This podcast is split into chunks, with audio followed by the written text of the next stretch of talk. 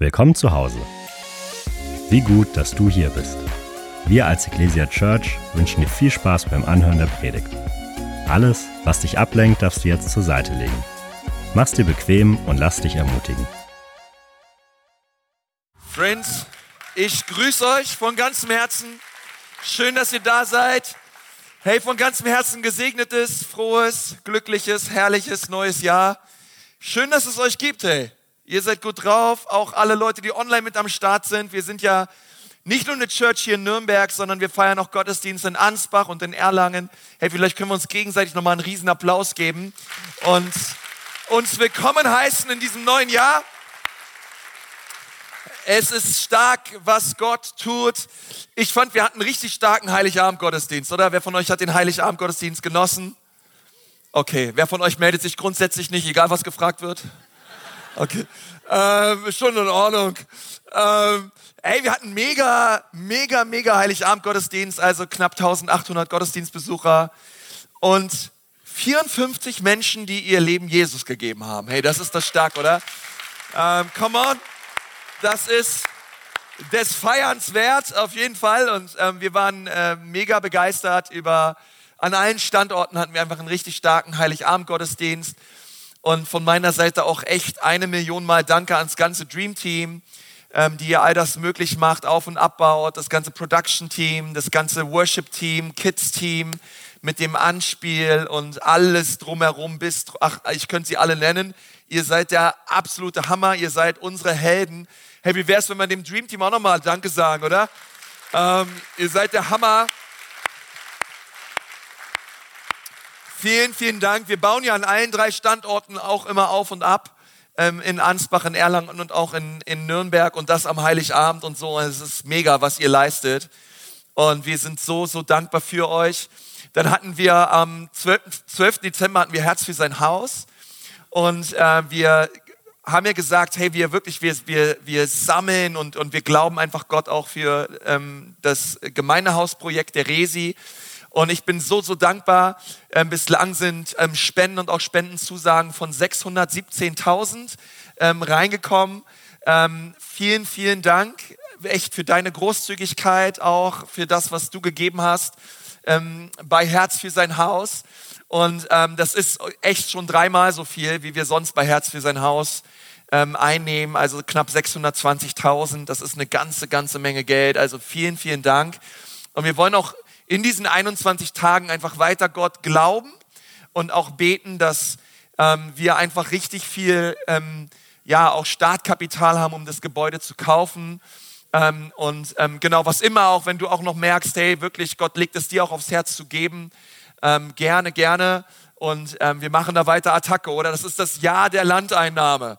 Wir werden Land einnehmen ähm, nicht nur die Resi, sondern auch vielleicht auch in deinem Leben gibt es einen Bereich der Landeinnahme, wo du einfach Gott glaubst und vertraust, zu sagen, Gott, ich glaube, dass du in diesem Punkt, in diesem Bereich meines Lebens voll zum Zug kommst. Hey, und dann freue ich mich, dann haben wir, wie, wie wir schon gehört haben, heute Tag eins der 21 Tage. Und es ist wahrhaft, es ist wirklich so, wir haben 2013 haben wir mit den, mit, den, mit den Tagen des Gebets gestartet, damals noch die 14 Tage des Gebets. Wer von euch war bei den 14 Tagen des Gebets dabei? Okay, ein paar einzelne Seelen, Halleluja. Äh, gut, dass die Gemeinde seitdem gewachsen ist. Und ähm, damals im Unglauben noch 14 Tage. Ähm, ein Jahr später waren wir schon bei 21 Tagen des Gebets. Und ähm, richtig, richtig stark, was Gott durch diese Zeit des Gebets einfach tut.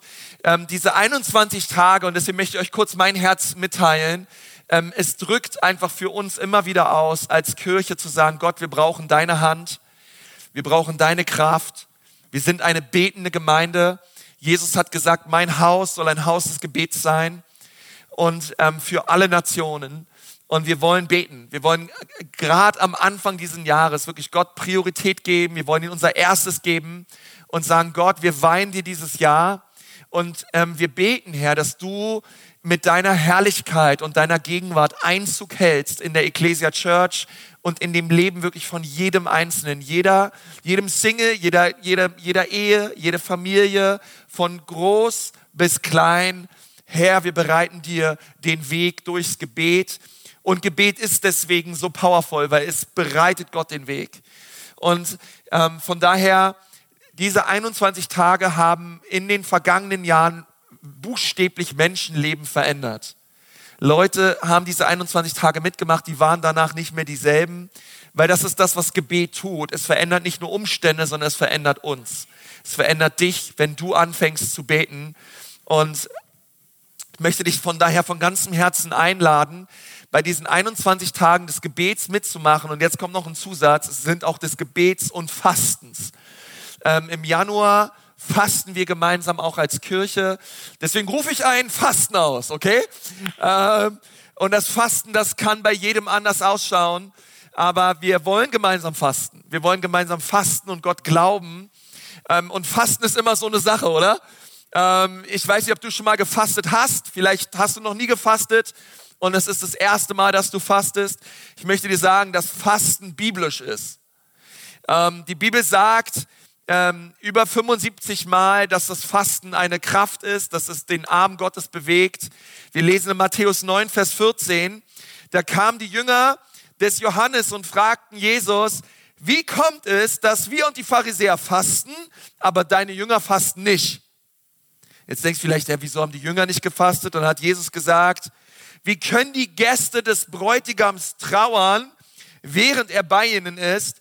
Es wird die Zeit kommen, in der der Bräutigam von ihnen genommen wird und dann werden sie fasten. Also Jesus sagt, es kommt eine Zeit, da wird er weg sein und Menschen, die ihm nachfolgen, werden anfangen zu fasten. Newsflash, Jesus ist aufgefahren zum Himmel er sitzt zu Rechten des Vaters und er geht davon aus. Er sagt, es ist etwas ganz Normales. Seine Nachfolger werden fasten. Warum? Weil Fasten drückt eins aus, eine Sehnsucht nach Jesus. Zu sagen, Jesus, komme. Komme bald, Jesus. Ähm, wir als deine Braut, wir sehnen uns nach dem Bräutigam. Wir sehnen uns nach deinem Kommen. Und deswegen möchte ich dir sagen, Fasten ist etwas zu sagen, Jesus, ich hungere nach dir. Ich sehne mich nach dir. Bitte komm in mein Leben, komm in meine Familie, ähm, komm in meine Ehe, komm in meine Arbeitswelt, komm mit Kraft in unsere Kirche, komm in unser Land. Das ist das, was Fasten ausdrückt. Und deswegen ist es so powerful.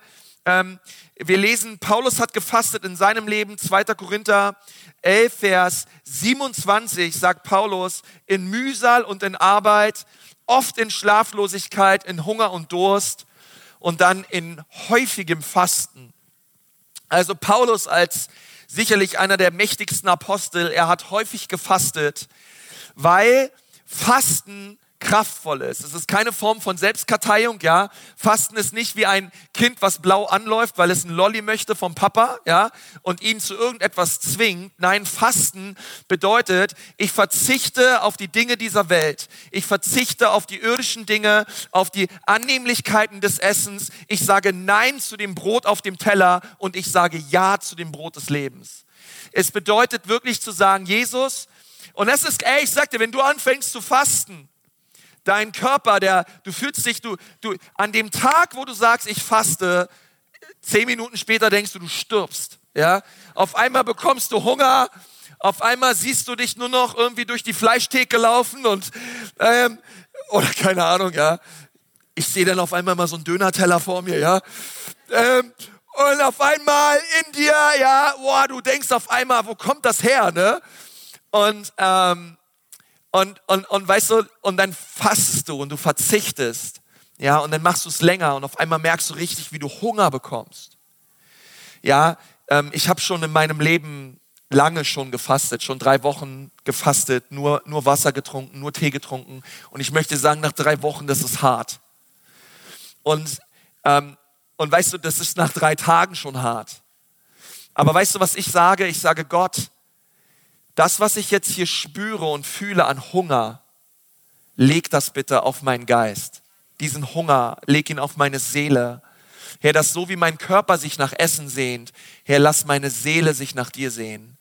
Herr, schenk meinen Geist einen Hunger und ein Feuer nach mehr von dir. Der einzige Grund, warum Gott Nahrung erschaffen hat, er hätte auch Menschen erschaffen können, die keinen Darm haben, die keinen Magen haben und die all das nicht brauchen. aber er hat uns all das geschenkt, weil er wusste, eines Tages wird er vor Menschen stehen und sagen, so wie ihr euch nach Brot sehnt, ich bin das wahre Brot. Ich bin das Brot des Lebens. Und Jesus sagt, seine Leute werden fasten und hungern nach ihm. Okay? Und das ist hart, ähm, aber es ist, es ist es wert, ähm, einfach zu verzichten. C.S. Lewis hat mal etwas gesagt. Er hat gesagt, wenn du auf den Himmel abzielst, bekommst du die Erde mit dazu. Und wenn du auf die Erde abzielst, bekommst du weder das eine noch das andere. Fasten bedeutet, wir zielen auf den Himmel ab. Wir richten uns aus, wir trennen uns von den Dingen dieser Welt, damit wir empfänglicher werden von den Dingen einer anderen Welt, vom Reich Gottes. Ähm, und du musst wissen, du bist nicht nur Leib, Seele, sondern du hast auch einen Geist. Und Fasten und Gebet hilft dir, dass dein Geist stark wird, dass dein Geist die Oberhand behält. Manchmal ist es so, als, ähm, vielleicht, vielleicht hast du zu kämpfen mit Abhängigkeiten, mit Süchten, mit gewissen Dingen, die du immer wieder tust. Das kann daran liegen, dass der Körper in deinem Leben oft das Sagen hat. Manchmal ist es vielleicht so, dass du Ängste hast, dass du vielleicht depressive Verstimmung hast, dass du einfach merkst, du bist ständig so emotional. Hey, das kann auch daran liegen, dass deine Seele oft die Oberhand hat. Aber was die Bibel möchte, ist, dass Gott möchte uns ordnen. Gott möchte, dass unser Geist, der Geist Gottes, das Sagen hat in unserem Leben. Und Fasten und Gebet richtet uns neu aus. Ich weiß noch früher, ähm, als Schüler bei uns in Berlin, da gab es immer so ein Freibad. Da gab es immer Mittwoch war immer der Spiele- und Spaßtag, ja. Da gab es eine riesige Krake im Becken und dann ging es, gab es nur ein Credo. Wer schafft es, oben auf dieser Krake zu bleiben? Und wer nimmt die Krake ein? Ey, und wir Jungs, Alter, wir haben gefeitet und uns geprügelt und, und ich war ganz vorne mit dabei. Und es ging darum, wer beherrscht die Krake? Wer sitzt oben drauf? Come on, ihr Männer, oder? Habt ihr es auch schon mal gespielt, ja? Ja, okay. Ähm, euer Pastor, Alter, ich war richtig oft oben drauf. Ähm, und ich war so lustig, weil ich habe mich so auf Fasten vorbereitet und ich dachte so, hey, ich, ich musste irgendwie daran denken, weil die Frage ist, wer sitzt oben drauf? Wer ist in deinem Leben King? Wer gibt das Sagen an? Ist es der Geist Gottes? Ist es deine Seele oder ist es dein Körper? Und, und Fasten und Gebet richtet dich neu aus. Ähm, was ich vernachlässige, verkümmert was ich hingegen ernähre und pflege, blüht auf. Ja, das ist ein geistliches Prinzip und die Frage ist, bin ich bereit, Nudeln, Bratwurst, ähm, Brezeln aufzugeben für geistliche Reichtümer? Bin ich bereit, es zu tun? Und deswegen möchte ich dich ermutigen, es gibt verschiedene Formen des Fastens, komplettes Fasten, das ist natürlich Hardcore. Hey, da musst du am besten auch, das ist auch nicht für alle was. Ja, es ist auch manchmal schwierig mit Beruf und Dingen, auch ich verstehe das alles. Leute nicht komplett fasten können. Andere, für andere, die können sich einfach mehrere Tage Zeit nehmen, wirklich komplett zu fasten. Und es ist eine richtig gute Sache. Es ist schwer, und, ähm, aber es, es ist wirklich wert ähm, komplett zu fasten. Dein Körper wird sich entgiften, aber es ist machbar. Alles in dir schreit und du denkst, du wirst sterben, aber du wirst nicht sterben. Du sollst leben in Jesu Namen. Und ähm, und denk einfach mal darüber nach auch, ja, auch wenn du dir unsicher bist, red auch gerne mit deinem Hausarzt, ob das dran ist für dich. Ähm, aber ähm, genau, es ist eine richtig gute Form. Es ist biblisch. Menschen, Männer und Frauen in der Bibel haben das getan. Zweites, es gibt ein Teilfasten, was auch sehr gut ist, einfach zu sagen, ich lasse eine gewisse Mahlzeit aus. Ähm, ich lasse Armbrot aus, ich lasse Frühstück aus. Ähm, das meiste, was wir zu Frühstück essen, ist eh völlig ungesund. Ähm, aber das ist ein anderes Thema. Einfach zu überlegen, 16 Stunden am Stück zu fasten und Gott zu suchen. Okay, es ist wichtig. Also Fasten ist keine Diät keine geistliche Diät, okay? Ähm, es wird dazu führen, dass du abnimmst. Das ist ein schönes, vielleicht ein schöner Nebeneffekt, aber ähm, wir wollen uns die Fre Zeit freischaufeln, um Jesus zu suchen. Es soll darum geben, hey, die halbe Stunde, die Dreiviertelstunde, die ich sonst esse oder Essen vorbereite, die habe ich jetzt, um Bibel zu lesen und Gott zu suchen. Ähm, und es gibt ein Daniel-Fasten, das ist auch cool. Du, für einige von euch ist es echt super zu sagen, hey, ich wirklich, ich verzichte auf Zucker, auf Kohlenhydrate, ich verzichte auf ähm, einfach auf so manche Leckereien ähm, und, und ich fange an, Gott zu suchen. Daniel in Daniel 10, er aß Gemüse, Früchte und Nüsse ähm, und du entziehst einfach deinen Körper gewisse Dinge, um Gott zu suchen. Facebook-Fasten ist gut, Instagram-Fasten ist gut, TikTok-Fasten ist gut, Dopamin-Detox ist gut, weniger Bildschirm, mehr Jesus. Weniger Bildschirm, mehr Jesus. Ähm, und ich glaube, dass Gott es segnet, wenn wir das tun. Wir richten uns aus am Anfang des Jahres und ich möchte dich auch so ermutigen, für diese 21 Tage zu sagen, Gott, in diesen 21 Tagen glaube ich für. Ich glaube, dass du, keine Ahnung, meine Frau heilst. Ich glaube, dass du mich versorgst. Ich glaube, dass ähm, du Durchbrüche schenkst. Ich glaube, dass du ähm, meine, meine Schwester errettest, meinen Bruder begegnest. Für was glaubst du in diesen 21 Tagen? Hab ein Glaubensziel. Hab ein Glaubensziel. Come on, ihr Männer, habt Glaubensziele für eure Ehe, für eure Familien, für eure Kinder. Seid Könige und Priester, habt Glaubensziele, ähm, die ihr, wo, wo ihr sagt, hey, wir wollen Dinge attackieren im Geist und gemeinsam ähm, vor Jesus treten und diese Dinge in Existenz rufen. Amen. Hey, so viel zum Thema 21 Tage, Leute. Wir wollen noch gemeinsam eine neue Serie starten, aber das ist wichtig, weil wir haben für diese 21 Tage das Thema aufs Herz bekommen, Landeinnahme. Und es gibt ein Buch in der Bibel der Landeinnahme ähm, und auch das, äh, es, äh, äh, es ist nicht nur das Buch Josua, sondern es beginnt im Buch Exodus. Ähm, die Landeinnahme, sie beginnt im Exodus, wo Gott sein Volk herausholt. Exodus bedeutet Auszug, ja. Ähm, meine Kinder kennen das schon und meine Frau, wenn wir irgendwo sind, ich sage einmal nur Exodus. Und jeder weiß Bescheid. Wir laufen Richtung Ausgang. Okay? Exodus. Ähm, meine Kinder, ihr könnt sie fragen, sie wissen Bescheid, sie kennen Exodus. Und, ähm, und Exodus bedeutet Auszug. Es bedeutet heraus aus Sklaverei. Es bedeutet heraus aus Abhängigkeit. Es bedeutet heraus aus Gefangenschaft und, ähm, und, und, und einem Korsett der Seele heraus in die Freiheit, die Jesus für uns bereithält. Und Exodus ist die Freiheit, die Gott für uns hat. Da werden wir die nächsten Wochen drüber reden, weil Jesus hat uns zur Freiheit bestimmt. Ähm, und heute habe ich so dieser, dieser Predigt den Titel gegeben, es geht nur um Jesus, weil ich euch einleitend etwas über Exodus sagen möchte. In dem Buch Exodus, das ist das zweite Buch der Bibel, ähm, Mose hat dieses Buch geschrieben. Das erste Buch lautet Genesis, es ist 1. Mose und das zweite Buch Mose ist das Exodus. Okay, der Pentateuch hat fünf Teile. Genesis, Exodus, Leviticus, ähm, Numeri und Deuteronomium. Das sind die fünf Bücher, ähm, die Mose geschrieben hat.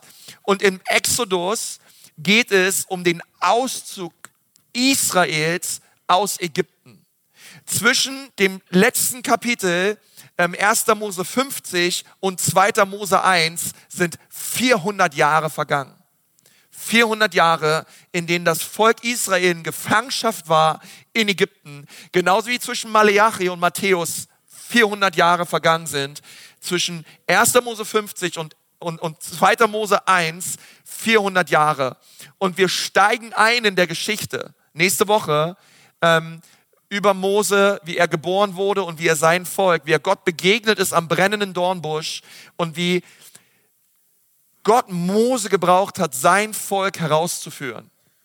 Aber was mir wichtig ist, dass du verstehst, dass das nicht nur nette Geschichten waren, dass das nicht nur ähm, tolle Wunder waren, sondern alles, alles zeigt auf Jesus. Es geht nur um Jesus. Im Exodus geht es nur um Jesus. Exodus ist die Geschichte Jesu. Aber lass mich dir was sagen, nicht nur Exodus, in der ganzen Bibel geht es nur um Jesus. Du musst es verstehen, wenn du die Bibel liest. Das Alte Testament sagt, Jesus wird kommen. Die Evangelien sagen, Jesus ist hier. Die Apostelgeschichte predigt Jesus, die Briefe des Paulus beschreiben Jesus und die Offenbarung sagt, Jesus wird wiederkommen. In der ganzen Bibel, es geht nur um Jesus. Und es ist mir so wichtig, weil wenn du die Bibel liest, ähm, musst du eine Brille aufsetzen. Und diese Brille, sie heißt Jesus. Du musst die Bibel durch Jesus sehen. Wir haben eine christozentrische Hermeneutik. Wir haben eine Jesus-Hermeneutik. Das bedeutet, wir haben eine Jesus-Auslegung. Wir müssen die Bibel im Lichte Jesu sehen. Erst dann macht alles Sinn. Und wenn wir, und wenn wir dann Mose lesen, dann verstehen wir, hey, warte mal, es geht nur um Jesus. Auf einmal lesen wir die Geschichte die Schöpfungsgeschichte und wir lesen von Adam und Eva, wie sie gesündigt haben und sich vor Gott versteckt haben. Und dann lesen wir, wie Gott auf der Suche war nach dem Menschen. Und Gott fand Adam. Er hat gesagt, Adam, wo bist du? Und Adam kam. Und Gott hat gesagt, hey Adam, what's up, ey? Warum hast du dich versteckt? Und Adam sagt, ah, ich bin nackt und ich habe mich geschämt. Und Gott fragt ihn, woher weißt du eigentlich, dass du nackt bist? Wer hat's dir erzählt? Ah, die Frau, die hat mir von der verbotenen Frucht gegeben und ich habe gegessen. Und dann sagt Gott, hey Frau, was geht ab mit dir? Warum hast du das gemacht? Ah, die Schlange. Ja, also Adam war es nicht, Eva war es nicht, die Schlange ist einer von einer, ja, es ist immer noch genauso heutzutage, ja. Keiner will es gewesen sein. Am Ende die Schlange, die Schlange wird verflucht von Gott hey, du sollst auf dem Boden kriechen, du bist verflucht. Und dann sagt Gott eine Sache. Er sagt, es wird jemand kommen, der wird dir den Kopf zertreten, aber du wirst ihn die Ferse durchbohren. Und auf einmal lesen wir 1. Mose 3, Vers 15 und verstehen, hey, warte mal, es wird jemand kommen, der Rettungsplan Gottes ist auf dem Weg. Du wirst ihm die Ferse durchbohren am Kreuz von Golgatha wo Jesus hing, hat Satan ihn die Ferse durchbohrt. Karfreitag dachte der Teufel, er hat gewonnen. Aber Jesus stand auf drei Tage später und hat der Schlange den Kopf zertreten.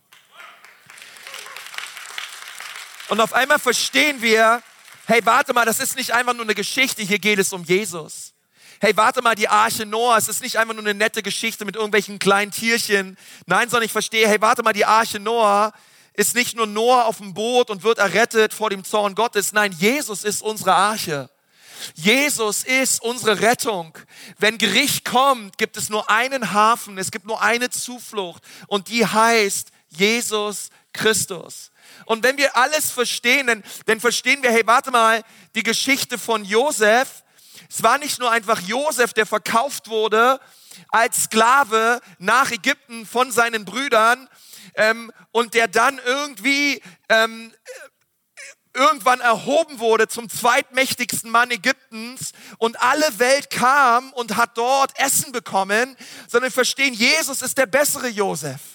Auch er wurde verachtet, auch er wurde verraten von seinen Brüdern. Versteht ihr? Und auf einmal kam die ganze Welt. Jesus ist Josef. Die ganze Welt kommt zu Jesus, um geistlich ernährt zu werden. Er ist das Brot des Lebens. Und wenn wir das sehen und wenn wir, wenn wir den Heiligen Geist fragen, Herr, wenn wir Bibel lesen, Herr, bitte öffne uns die Augen, Jesus. Und, und, und ich, ich will dich sehen. Ich brauche Erkenntnis. Ich möchte wissen, Jesus, wo finde ich dich in der Bibel? Wo sehe ich dich hier? Denn es geht nur um ihn. Die Bibel sagt in Johannes 5, Vers 39, ihr forscht die Schriften, weil ihr glaubt, dass ihr in ihnen das ewige Leben habt. Und sie sind es, die von mir zeugen. Und doch weigert ihr euch, zu mir zu kommen, damit ihr Leben habt. Denn wenn ihr Mose glauben würdet, würdet ihr auch mir glauben, denn er hat über mich geschrieben.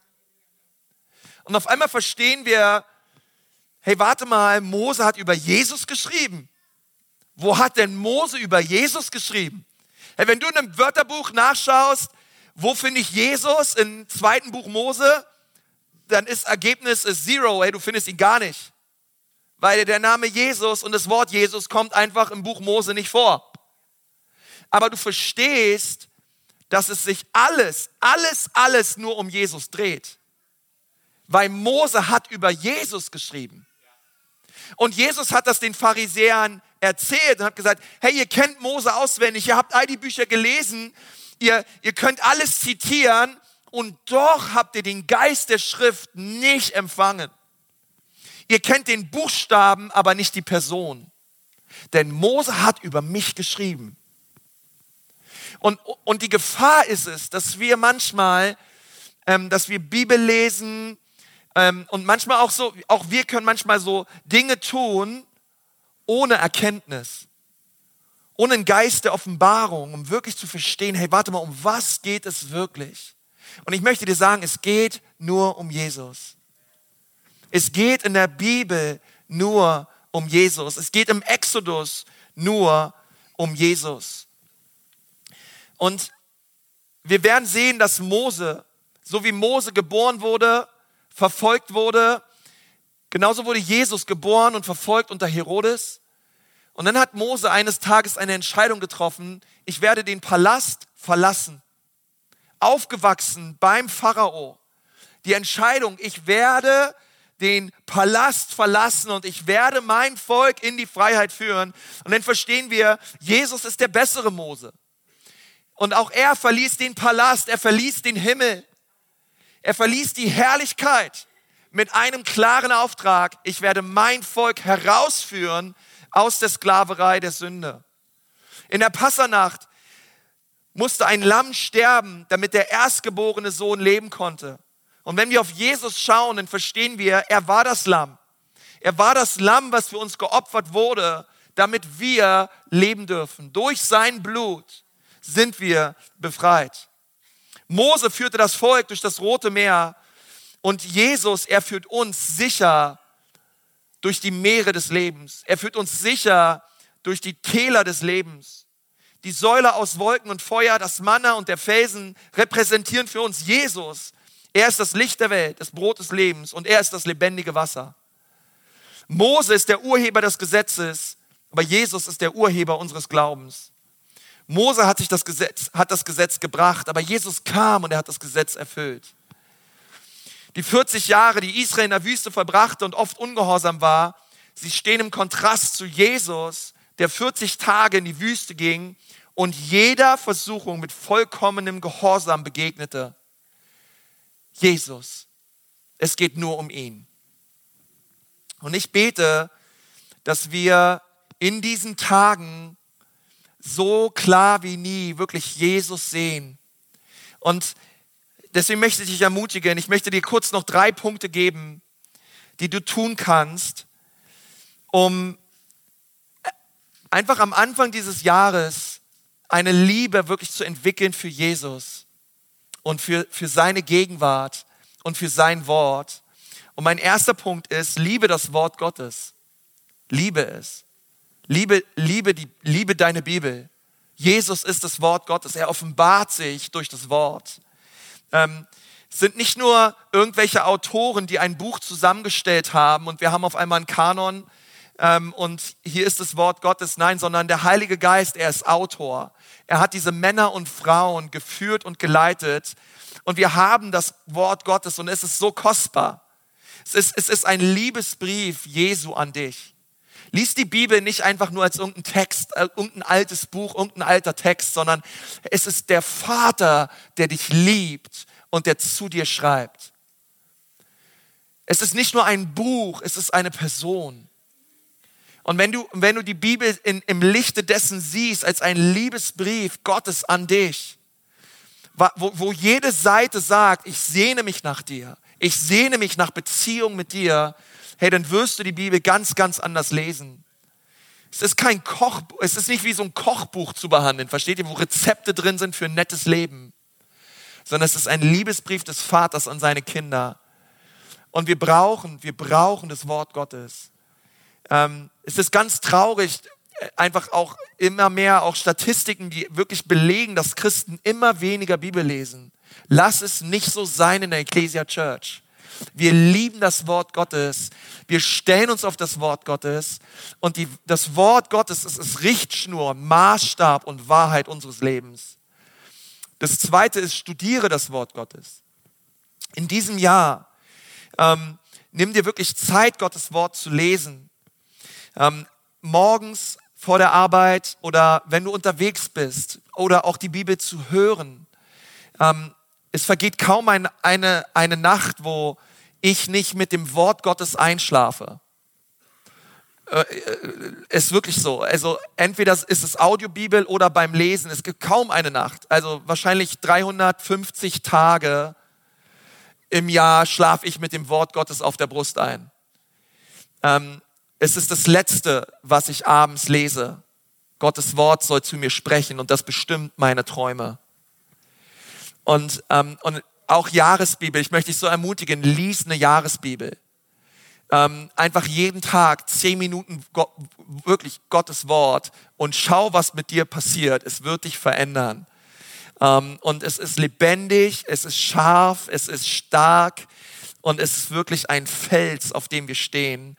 Und weißt du, was beim Jahresbibelleseplan richtig cool ist, wenn du mal einen Tag oder zwei oder eine Woche verpasst? Du setzt einfach da an, wo du aufgehört hast. Alles gut. Oder du skippst einfach und machst einfach an dem Tag weiter.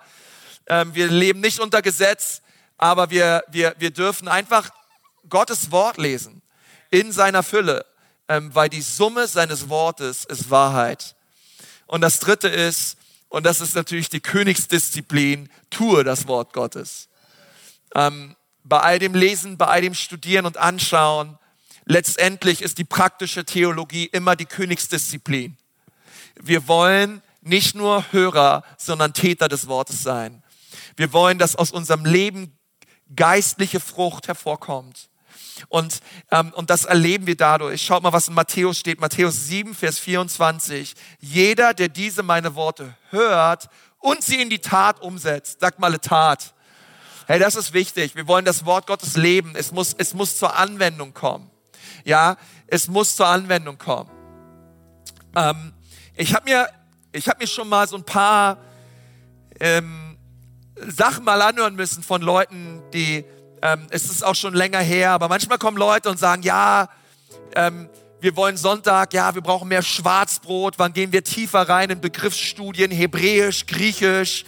Ähm, ah, wir wollen so richtig tief ins Wort gehen. Und ich verstehe, was diese Leute meinen. Ich liebe es auch, tief ins Wort zu gehen. Und ich weiß auch, du kannst theologisch so fett werden, da passt du nicht mehr hinten mehr durch die Tür, weil du dich so viel angelesen hast und so viel reingefressen hast. Die Frage ist doch, wann wird das alles gelebt? Ja, wann wird das alles gelebt? Ähm, ich sag dir, ich sag dir den tiefsten Vers, den es gibt. Den allertiefsten Vers, den es gibt in der Bibel. Bist du bereit? Liebe Gott und liebe deinen Nächsten. Tiefer geht's nicht.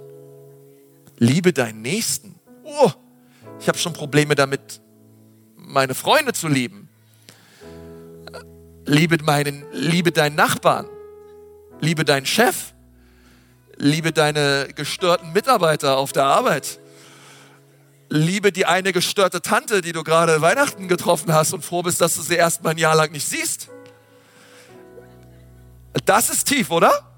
Zu lieben, zu lieb, tiefer geht's nicht.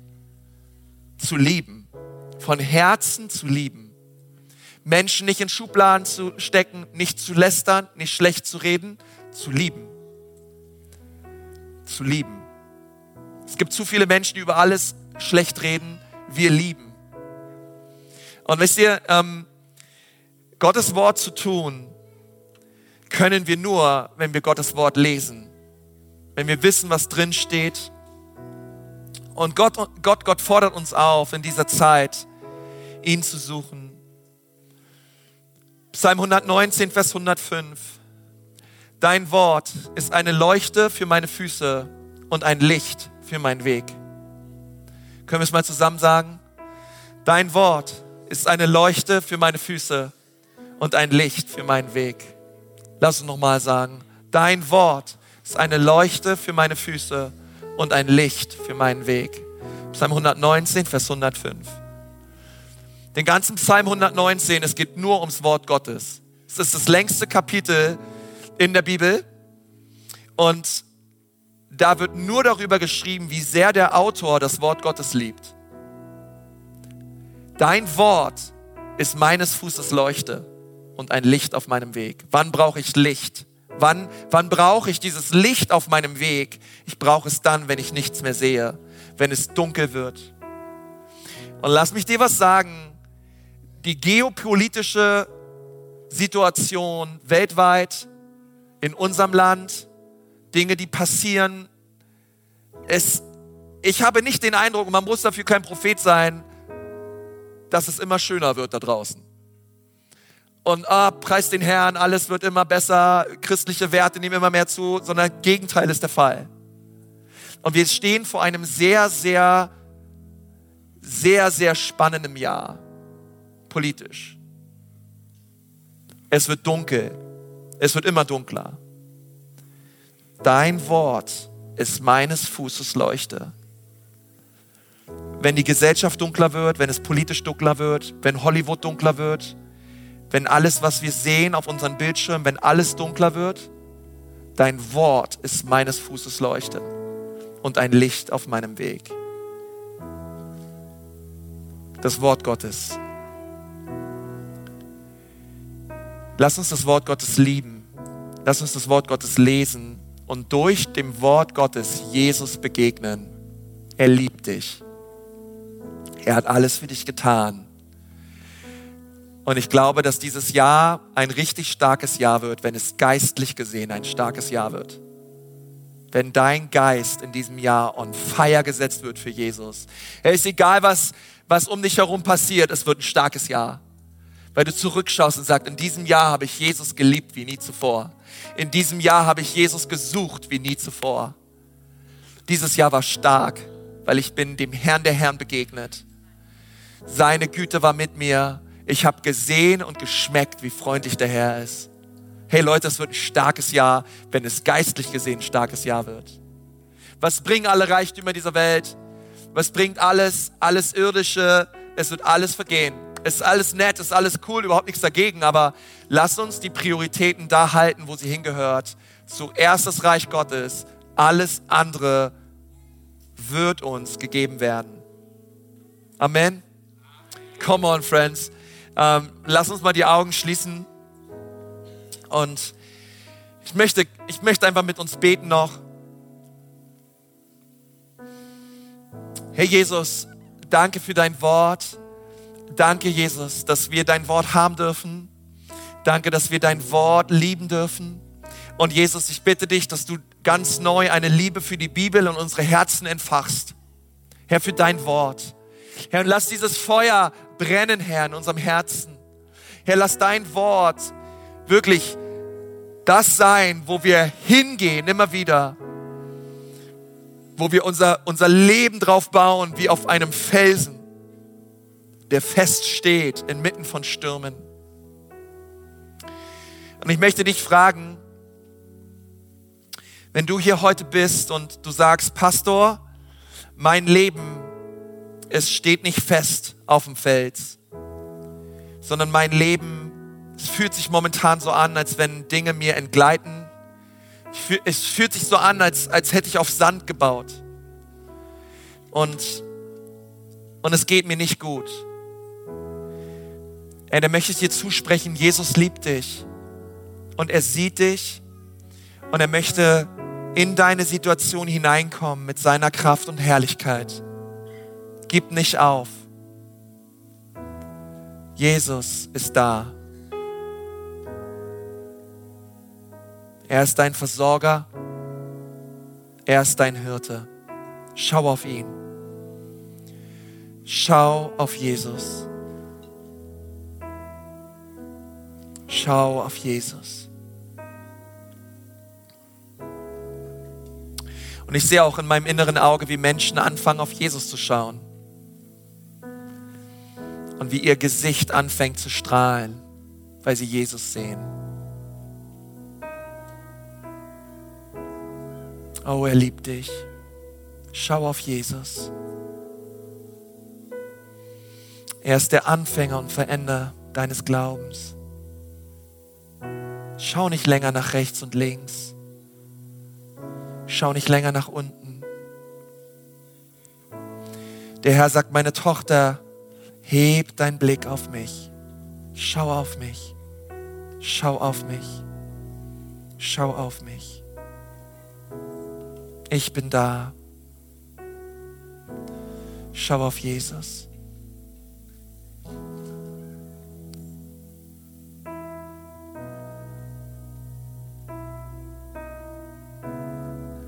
Schau auf Jesus. Er liebt dich. Einfach dort, wo du sitzt, sag Jesus, ich liebe dich.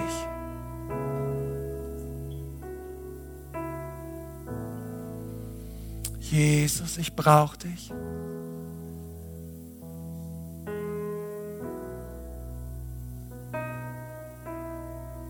Komm, begegne mir neu.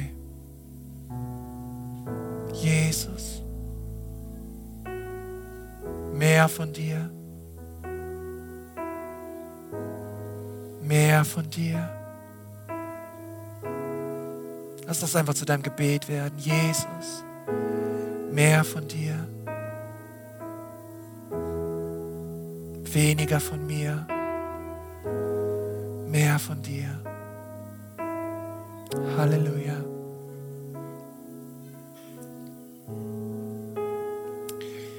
Danke, Herr.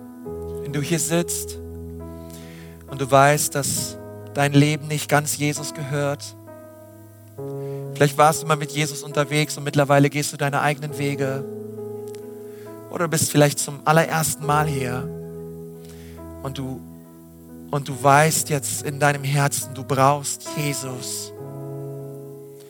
Dann möchte ich dir sagen, dass Jesus Christus am Kreuz für dich gestorben ist er ist für dich gestorben, weil er hat alle deine Schuld und Sünden auf sich genommen. Es waren genau diese Sünden, die dich von Gott getrennt haben. Jesus hat es auf sich genommen. Und du darfst heute Jesus bitten, dass er dir all deine Schuld und Sünden nimmt. Du darfst Jesus bitten, dass er dein Herr wird. Und du darfst im Glauben ihn heute empfangen. Und dann wird er in dein Leben kommen. Er wird dein Leben verändern und er wird dir ewiges Leben schenken. Aber was es zuerst braucht, ist eine Umkehr. Was es zuerst braucht, ist es zu sagen, Jesus, vergib mir meine Schuld. Jesus, vergib mir meine Sünden und wasch mich rein durch dein Blut. Wenn du das gerne beten möchtest heute, vielleicht zum ersten Mal in deinem Leben oder zum wiederholten Mal. Du brauchst dafür nicht nach vorne kommen oder aufstehen, aber einfach während wir alle die Augen geschlossen haben, dort auf deinem Platz auch online, einfach jetzt Jesus anrufen. Ich würde dich gerne in einem Gebet begleiten und einfach als ein Zeichen vor Gott zu sagen, Gott, ich lade dich jetzt ein, der Herr meines Lebens zu werden. Hey, heb doch mal deine Hand. Heb doch mal deine Hand und sag, ja, hier bin ich. Hier bin ich, Jesus. Hier bin ich. Rette mich. Rette mich. Rette mich, rette mich, Jesus. Wer ist alles da? Danke so. Einige Hände, danke da, da, hier vorne. Sehr gut. Auch da hinten, Dankeschön. Könnt die Hände gerne runternehmen. Lass uns zusammen beten. Sag, lieber Herr Jesus, vergib mir meine Sünden. Vergib mir, dass ich ohne dich gelebt habe. Heute sage ich Ja zu dir rette mich. Im Glauben nehme ich dich an als meinen Herrn und Erlöser. In Jesu Namen. Amen. Amen. Amen. Wir sind am Ende angekommen und sagen dir von Herzen Dank fürs Dabeisein und Zuhören. Wenn du dich heute für ein Leben mit Jesus entschieden hast oder dich mit uns connecten willst, lass es uns wissen. Auf www.ecclesia.church findest du alle Infos, wie zum Beispiel unsere Kontaktkarte oder auch, wie du vor Ort mit am Start sein kannst.